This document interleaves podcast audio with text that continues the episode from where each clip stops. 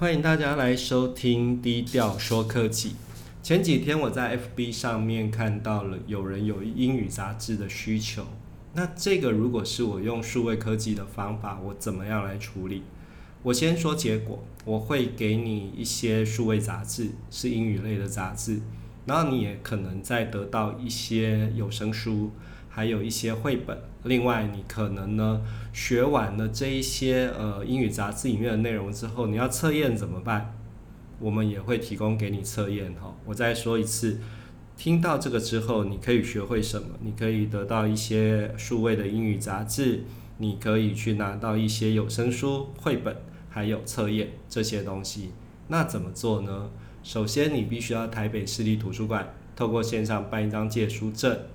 然后登录台北市立图书馆跟林网合作的电子书的图书馆哈，在那边你可以借到很多的英语杂志，然后你也可以借到很多的有声电子书。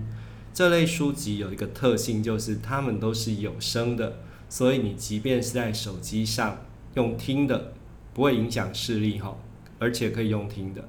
好，那这样子你已经获得这些东西了，对不对？那绘本在哪里呢？北视图里面有一些呃儿童的英语绘本很不错，一个叫做 Tumble Book，好，那这个 Tumble Book 呢，它还可以搭配蓝思分级，呃，是一个非常好的资料库，你可以让小孩子呃一步一步的去把那个找到适合他阅读能力的一些绘本。那最后一个就是说，你有没有想过说？呃，你去读完这些东西之后，如果想稍微测试一下自己的英文能力，可以怎么处理？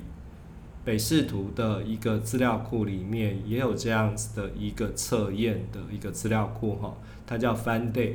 那不止英语，其实它还有日语的。呃，日语的部分它可以测验你到 N 三的能力哦，也是非常的不错哈。透过这样子很简单的一个方式。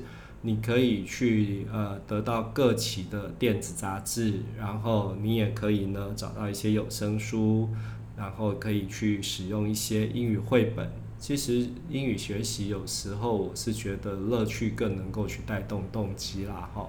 还有最后测验的部分，你也可以完成这些东西，在网络上呃就是透过我刚刚跟你讲的这样的方式，其实蛮容易取得的，而且呢。他不会去限定说，诶，你今天可能住在比较偏远的地方，然后你家附近没有图书馆，你就找不到这些东西。只要有网络，然后有一台可以看电子书的载具，最好是电脑或者是平板啊，因为手机哈它画面太小了，不适合把杂志直接放上去看。可是用听的是可以的。所以你在英语学习这一块，你就可以试着去用这个手机去听看看。好，这是我今天跟大家分享的，就是如果你有一些英语杂志的需求，你可以到哪里去获得这些资源？好，下次再见吧。